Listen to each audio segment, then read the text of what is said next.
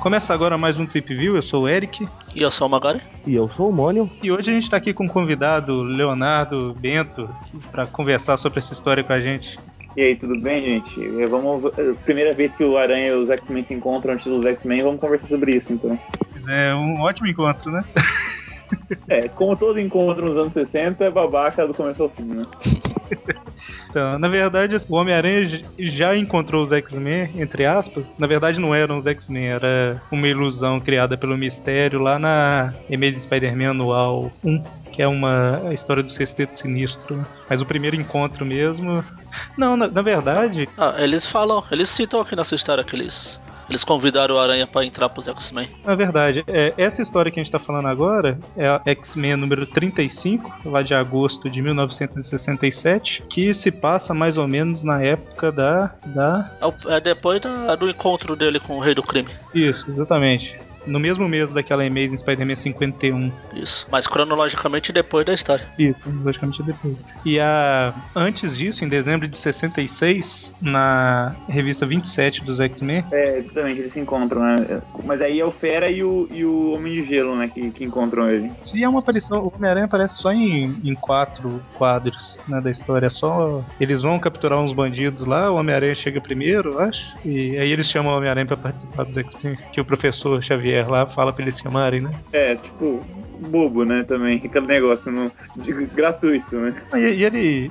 O Xavier pede por pedir, né? Não tem explicação, não. Pelo menos eu, não, eu li alta outra história só, né? Bom, mas essa, essa revista, se eu não tô enganado, ela não saiu no Brasil, não, né? Essa que tem X-Men número 35.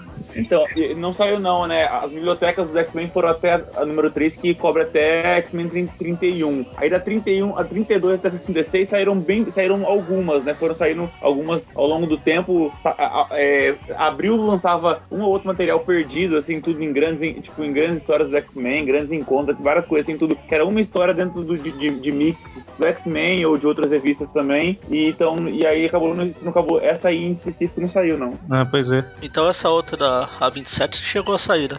É, saiu sim na, na, na, na biblioteca dos X-Men número 3. Ah, é essa história que a gente vai falar. O escritor é o Roy Thomas e os desenhos do Werner Hoff, né, com a arte final do Dan Etkiss. É a primeira história que a gente fala que não é do Stanley? Hum. Não, não. Nos X-Men o Stanley saiu faz tempo já tudo. Ele, desde a edição por volta do número 20, o Roy Thomas assumiu já o, o, o, os X-Men. O, o, pessoal comenta, essa época era bem fraca, né? Eles falam é, que. É, o, o Roy Thomas, ele. Eu, eu, eu, acho que ele começou legal, vai decaindo, vai, vai decaindo aos poucos, né? E, e, e aí esse processo vai, vai, vai se deteriorando até que quando o Adams chegar nos roteiros, né? Ele melhora bastante mas isso já, já por volta da edição 63, 64 ali tudo. O problema é que, que é o que saiu em Memórias Clássicas X-Men número 5 aqui. O problema é que como aquele, naquele tempo não tinha como medir é, a, a, assim, o número de, de, a compra e venda de revistas tão rápido, quando a revista foi cancelada, depois quando chegaram os resultados de venda, ela tinha melhorado de venda no final, mas com o Roy Thomas mesmo, ela começou a piorar muito. Depois a, o,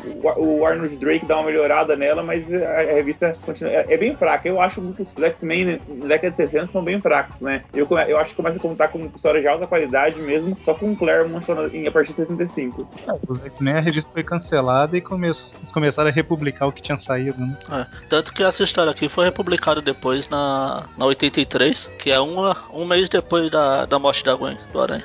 Ah, é, o, o, uma crítica que eu vi lá, o cara falava justamente que ele gostava dos X-Men na época que era o Stan Lee e o Kirby, né? E ele voltou a gostar quando virou o, o, roteirista era o Claremont e o desenhista era o Barney. É, ou seja, 12 anos depois, né, tudo claro, os X-Men, desde 1970, agora começaram esse período de publicação, né, que vai das mensais da, da, da, revista 67 até 93, seja, nunca parou de, de sair a revista dos X-Men. A questão é que da 67 a 93 não, tem, não tinha nenhuma história inédita, né, só publicações. E aí depois vai ter o, aquele Giant Size, mas são que em 75, ou seja, foram, e o Stan Lee saiu dos X-Men em 65, mais ou menos, foram 10 anos aí que que, o cara não gostou, né? De, de histórias.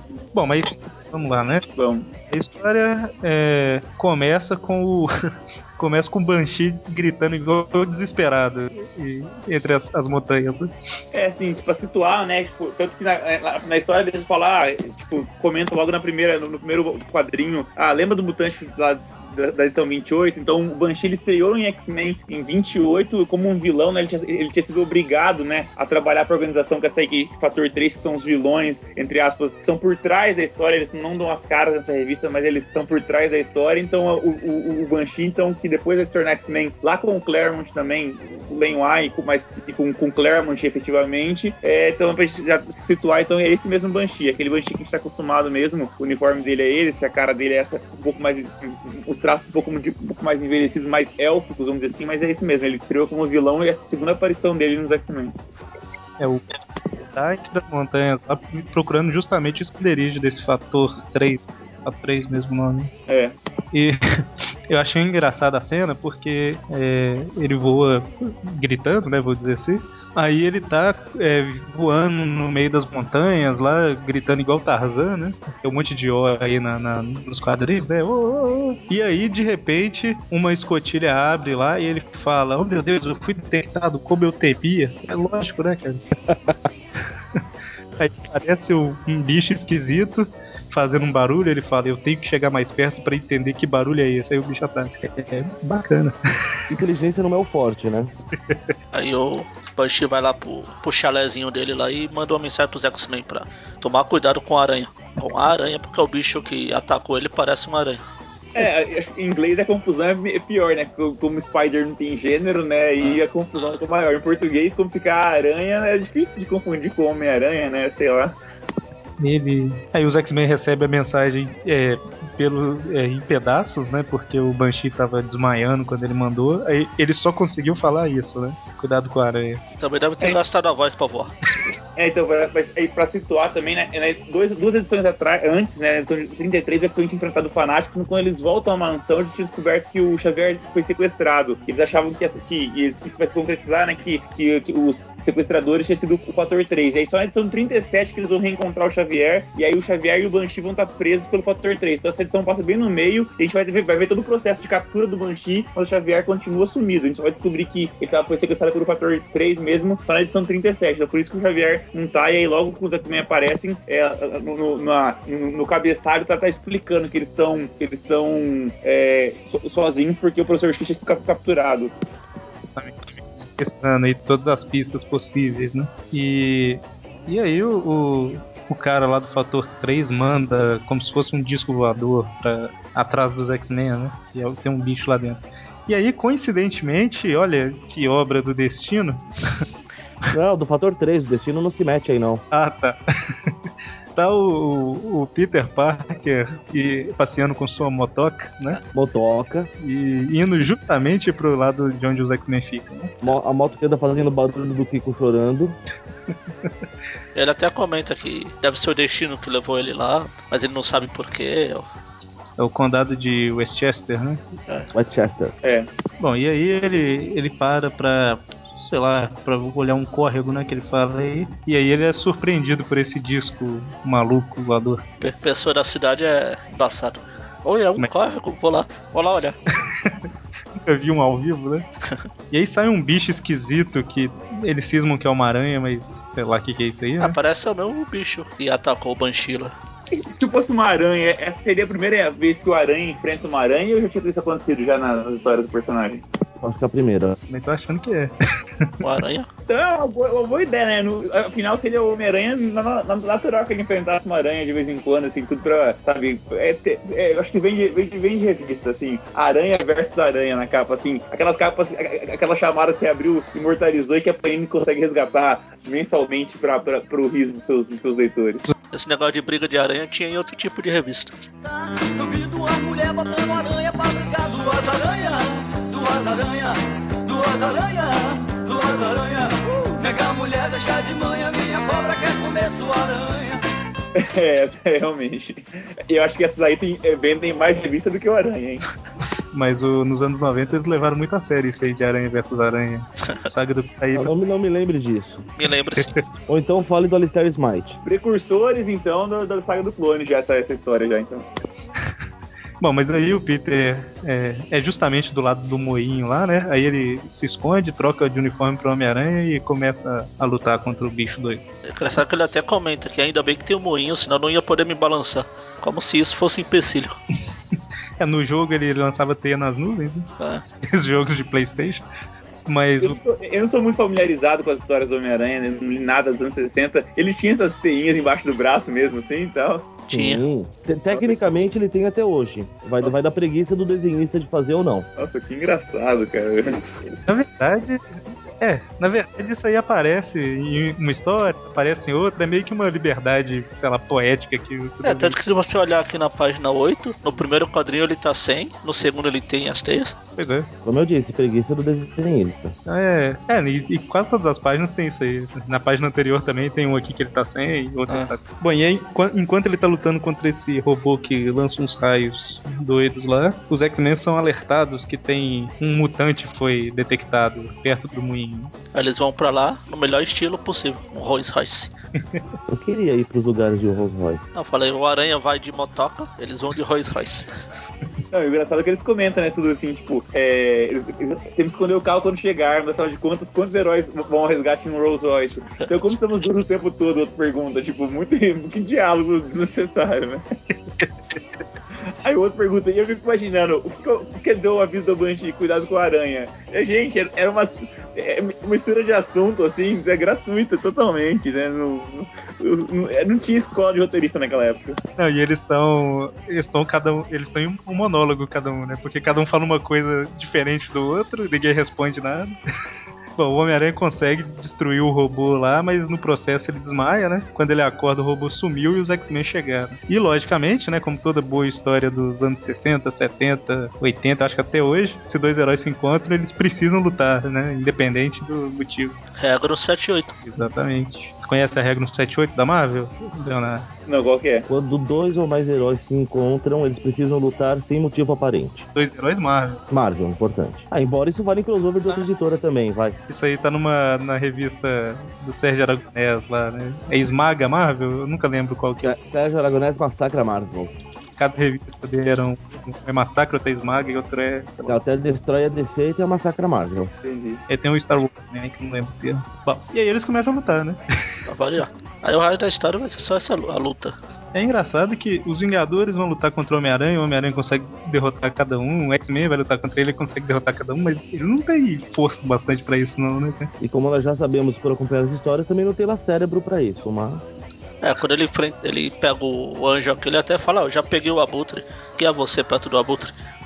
Pô, na boa, hein? Ser colocado abaixo do abutre é ofensivo, na minha opinião. Pô, e aí, mesmo um pensa, é, às vezes os heróis, os X-Men pensam lá, "Ah, talvez ele não, não seja o vilão, mas a gente não pode deixar dúvidas, né? Então eles continuam atacando. Bata primeiro, pergunta depois, né? Pergunte depois. É, parece PM nos novos protestos aí, hein? Pior que é verdade. Aí vem o Homem de Gelo, o Aranha até comenta que ele só se desviou por causa do sentido de aranha. Aí, algum dia vai descobrir como ele funciona. Doce ilusão. A gente percebeu, Léo, que o Homem-Aranha, na verdade, ele acha que ele tem um sentido de aranha, entendeu? Ele nunca teve. Porque É, pode ser tudo coisa da cabeça dele, né? Assim como o chifre que, que a Gwen colocou, eh, colocou nele com, com o Duende Verde, né? é isso. Então, cara, ele, ele acha que ele tem esse negócio, mas toda hora pega ele de surpresa. Só nessa história aqui, teoricamente funcionou, mas eu acho que na verdade foi o barulho do Homem de Gelo chegando. Ou o frio. O sentido de aranha se manifestou de um jeito diferente, né? Deu um calafrio nele. Mas nesse meio tempo a, a Gwen tenta contatar o Banshee. Gwen. A Gwen? A Gwen, nossa Deus. A Atos falhos. Sim. Nossa, é que o Léo tinha falado da Gwen. eu- É aquela. Fala É assim. ruim. É ruivo igual a Gwen, né? É, é, justamente. É isso que eu ia falar. Se falasse Mary Jane, pelo menos, não tinha desculpa da cor do cabelo, né? A gente não comentou qual que era a formação dos X-Men aqui, né? É original, é, né? Original. Isso, é o Anjo, Fera, o Ciclope, Homem de Gelo e a... Garota Marvel, né? Marvel. Puta Marvel, é isso aí. É, tem, é, tem tudo, né? Miss Marvel, Garota Marvel, tudo. tu- Várias varia, diversas variações. Capitão Marvel, tem até em dúvida. É. Capitão Marvel. É, Capitão Marvel em duas editoras, né? Então, Não, e aí, o- o- quando finalmente eles lutaram lá e dão uma pausa, o Homem-Aranha fala que esses cinco mutantes não vão ser páreo pra acabar comigo. Mas só tem quatro, cara. Pois é, o que eu pensei. É que ele está pensando na outra lá na, É, na Gwen. é, é, ele é telepata também, então ele tá sabendo. Ele não sabe contar, né, cara? Pior que mais pra frente da história ele fala assim: É, eu falei que quatro mutantes não acabariam comigo. Caramba! Que Aí, mesmo. Pra, pra mostrar- ainda na, na pegada do roteiro dos anos 60 é muito trouxa, né? Tipo, a, a Jean tá lá na, na mansão, uma nota especial nos arquivos do professor sobre o fator 3. Fator 3. De acordo com ela, o professor Xavier pôs um cristal especial na faixa de cabeça do Banshee. Tipo, umas coisas assim. Tipo, é uma solução tirada do c, assim, que não tem como, cara. Cara, eu vi o cara, um, um, um site aplicando falando dessa história aqui, e eu- ele tava falando que, mesmo pros anos 60, essa história tem demais, sabe? Que, que é de praxe a história dos anos 60 se- ter essas ligações doidas, né? Mas essa, por exemplo, o robô que ataca o Homem-Aranha é no formato de, de uma aranha e conveniente. Convi Ih, caramba. Convenientemente, ele ativa o sensor de mutante sem explicação nenhuma, né? Ah, é porque o robô foi feito por um mutante, então ele. Faz todo sentido. E não faz diferença nenhuma pra história, né, cara? Só, o único motivo é pro X-Men achar que é o Homem-Aranha. Pra eles saírem na porrada. É, aí eles, os X-Men se unem, né, pra trabalhar como equipe agora. Não sei por que eles não fizeram isso antes. Meio que conseguem derrubar o Homem-Aranha no final das contas, né? Vai derrubar lá no córregozinho lá que o Aranha queria conhecer. conheceu, né, da melhor forma. O- e é engraçado que durante a luta o, o Peter fica assim: que estranho, eu- é como se eu estivesse me contendo subconscientemente pra não, não atacá-los com toda a minha força. Você é subconsciente, né, cara? Como é que. E, e o engraçado é que quando, o Ciclope recebe mensagem da Jean, que ela vai explicar pra eles que, que a aranha tá errada lá tal, tudo mais, ele. O, o Ciclope para, né? Ele liga o seu, o seu relógio comunicador e, tipo, e, e assim, todo mundo começa a prestar atenção, né? Ninguém liga que o Homem-Aranha. Se fosse um vilão mesmo de verdade, ou qualquer adversário, alguém tem que ficar de olho no cara. Caiu na água, mas ele não tá morto nem nada. Todo mundo para e fica ouvindo as instruções lá, como se nada tivesse acontecido, como se ele estivesse quebrando um pau desgraçado com alguém. o Ciclope dá as costas pra ele, né? Se fosse um É, magneto da vida. Não foi. Te contar, viu? É muito. Mas aí eles descobrem lá que a Jean fala que, que o, o- Que a presença mutante não está sendo mais registrada. Ah, justamente. Aí eles falam: Ô Homem-Aranha, desculpa qualquer coisa aí, entra no carro e vai embora. Não, aí o Homem-Aranha explicar, ele fala assim: você não é a, você não é a, você não é a ameaça-aranha que a gente tá procurando. Ah, ameaça-aranha não era a aranha que eu acabei de enfrentar. Tipo, é, é aquele negócio, tudo podia começar com uma boa conversa, mas a explicação chega no final. Ah, mas se ele chegasse a conversar, não ia ter essa história.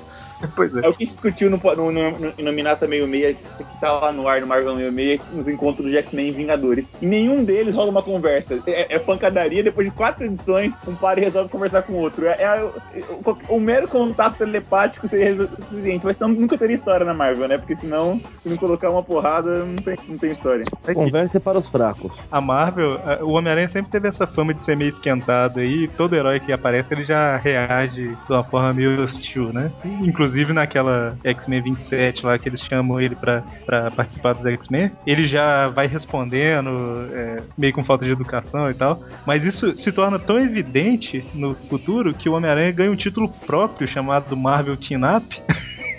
Que é ele encontrando outros heróis e, é- e é, o, é a fórmula, né, cara? Ele encontra, briga, se une e derrota o vilão. Teve 150 edições, eu acho. Então, é o método Marvel de contar histórias, né? É, pra poder pro- produzir muita coisa.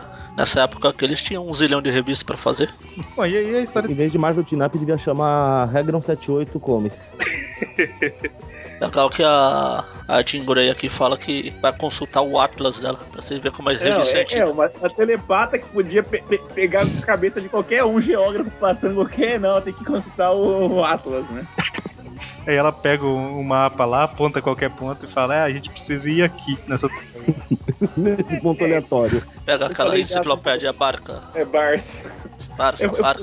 Eu falei dela como, como telepata, mas claro, na época ela, ela era telecinética, né? Ela não tinha telepatia tão desenvolvida co- como vai ser com, ao longo do tempo também, então dá pra entender isso tudo. né? Aí dá pra relevar. Não, legal é que ela fala que o Banshee tá numa, no meio de uma cadeia de, de montanhas. Pena que nenhum deles é bom em escalar montanhas. Tipo, o anjo não voa, não, Voar não é escalar. mas voa. E o, e o fera? Verdade. Deve ter medo de altura. Mas o, o- essa, ela apontando o mapa me lembra aquelas cenas de filme que o povo sempre fala: ah, nós temos que atacar aqui, aqui e aqui. Que são sempre três pontos totalmente aleatórios que o cara aponta.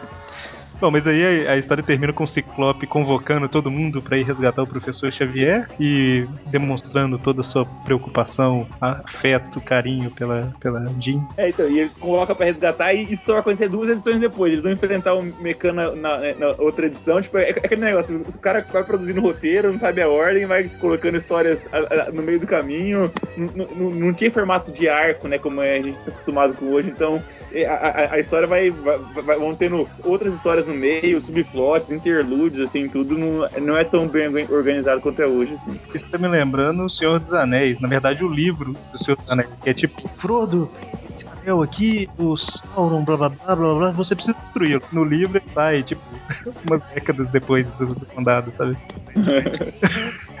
No filme eles colocam tudo imediato, né? Ele sai correndo e tal. No filme ele. Ah, cara, demora pra caramba. Ou melhor, no livro demora pra caramba. Mas é isso, né? É, co- como edição com 20 e poucas páginas, sendo que de, de a- 20, 15 são de ação, de porrada sem sentido e tal, é, é, é a tônica, né, dos do gibis daquela época. Literalmente sem sentido.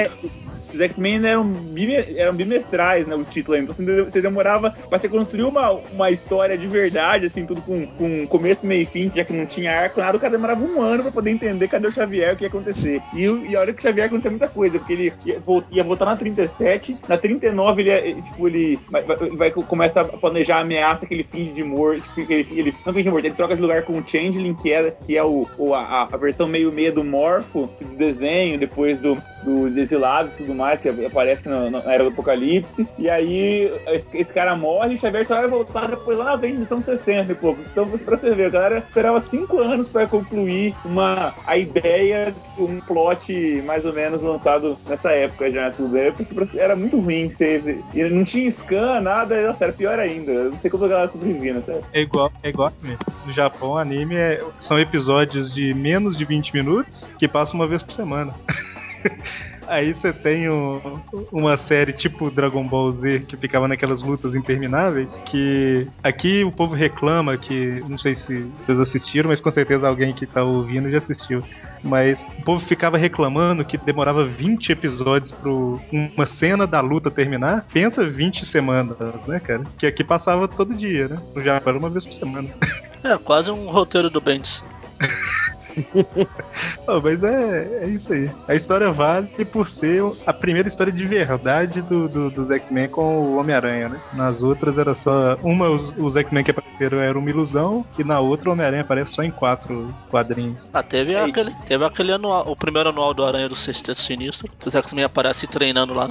Não, então, é ilusão, né? Não, não. Do- Esse não era ilusão. Que eles aparecem e veio o Aranha passando pela janela. Depois vai aparecer a ilusão. Ah, tá. É, Eu não lembrava. E, ok, só, só de curiosidade, ah, entre a última. é- é- Essa revista a gente falou que ela se passa na época lá do, da primeira aparição do Rei do Crime, né? É, uma revista que a gente não falou, duas revistas na verdade, que estão entre o último programa, que foi o do, do Demolidor 27, e essa foi a Fantastic Four número 61, de abril de 67. A gente não falou dela porque, apesar do inimigo da história ser o Homem-Areia, o Peter e a Mary Jane aparecem em poucos quadrinhos lá, meio que uma participação especial, sabe? O Peter tá fotografando alguma coisa no estádio.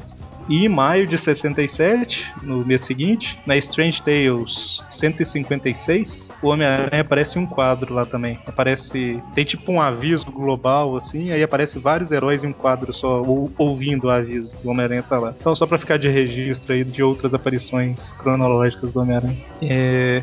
Ah, e, e lógico, né? Antes da Demolidor 27, teve essa X-Men 27 também aí, que, que Homem-Aranha apareceu. Mas é isso. Eu acho que não tem muito o que falar dessa história, só que, graças a Deus que ela nunca saiu no Brasil. Puxa. É, mas se tivesse saído, a gente teria comprado, né? Então a gente fala graças a Deus, mas a gente compra tudo. Então não adianta. Graças a Deus, porque se ela tivesse saído, tinha sido Nebal e eu ia ter que gastar uma grana pra comprar ela. Não, podia ser na Biblioteca Histórica 4 dos X-Men. Ah, tô enchendo o saco, eu tô falando isso, mas eu... É, os X-Men nunca saíram pela Ebal, então se tivesse saído, seria saído, teria saído pela, pela JEP, que acabou parando lá pra edição 19, mais ou menos, da original dos X-Men, tipo, por aí. Aí, aí depois foi já, já pra RGE, mas já com, com a formação original, é, original, perdão, com a, com a formação dos novos X-Men, do, pessoal de 75, com pouca coisa do, do que saiu antes. E aí abriu e ia, foi publicando pingado. Então seria a probabilidade alta que fosse da Abril mesmo. Então, dentro de alguma. cumprindo tabela dentro de alguma edição é, de mensal convencional. Então você não ia, não ia ter tanto problema assim. Você ia, pegar, você ia pegar algum material bom é, é, tangencialmente também. É, eu tô, tô falando isso, mas se tivesse saído eu comprar. ah, então, ô, ô Obrigado pela participação, desculpe por seu estar tão fraco.